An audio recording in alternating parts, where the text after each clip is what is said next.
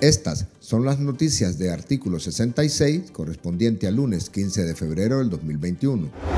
La exdirectora de la Fundación Violeta Barrios, Cristiana Chamorro Barrios, retó a Daniel Ortega y a Rosario Murillo a un debate, los dos contra ella, para defender la dignidad de su mamá y el legado de su padre Pedro Joaquín Chamorro. La periodista Chamorro, que en las últimas semanas se ha perfilado en las encuestas como la favorita para derrotar al régimen de Daniel Ortega en unas eventuales elecciones libres y observadas, contestó a lo que llamó improperios e injurias a la familia Chamorro por parte de Rosario Murillo, a quien la llama vicepresidenta designada por el Consejo Supremo Electoral, tras las continuas arremetidas de la vocera en contra de sus parientes. Además, la hija de la expresidenta Violeta Barrios de Chamorro emplazó a Ortega y a Murillo a dar la cara con amplia apertura a la prensa oficialista e independiente, nacional e internacional, y que la ciudadanía juzgue quién dice la verdad y quién miente.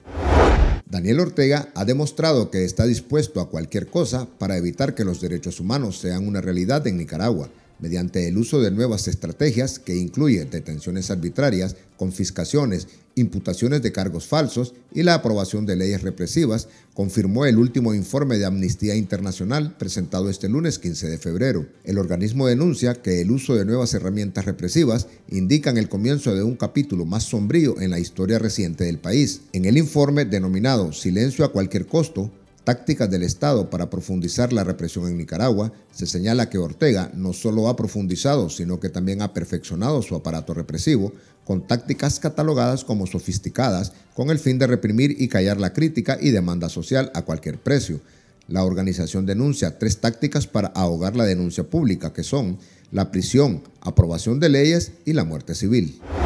La comandante guerrillera Dora María Telles, dirigente del movimiento político UNAMOS, opinó que Daniel Ortega está apostando a mantener desunida a la oposición y a la vez desanimarlos para que no vayan fuertes al proceso electoral previsto para noviembre del 2021. En entrevista concedida a Acción 10 por la mañana, Telles dijo que la dictadura está aprobando leyes represivas con el fin de discapacitar a la oposición y con ello lo que realmente está demostrando es que tiene miedo a una oposición unida. Líderes de la región centroamericana, encabezados por la expresidenta de Costa Rica, Laura Chinchilla, solicitaron al presidente de Estados Unidos, Joe Biden, abordar con urgencia la dictadura de Nicaragua por considerarla un grave foco de contaminación para el continente de cara a unas eventuales elecciones generales en el país. La propuesta firmada por expresidentes, exministros y los nicaragüenses Cristiana Chamorro, expresidenta del diario La Prensa, y Edmundo Jarquín, exministro de Cooperación Externa, añade que la cooperación entre Estados Unidos y Centroamérica debe incorporar la defensa de las libertades públicas, la participación política y el fortalecimiento de la sociedad civil como vías para el cambio pacífico.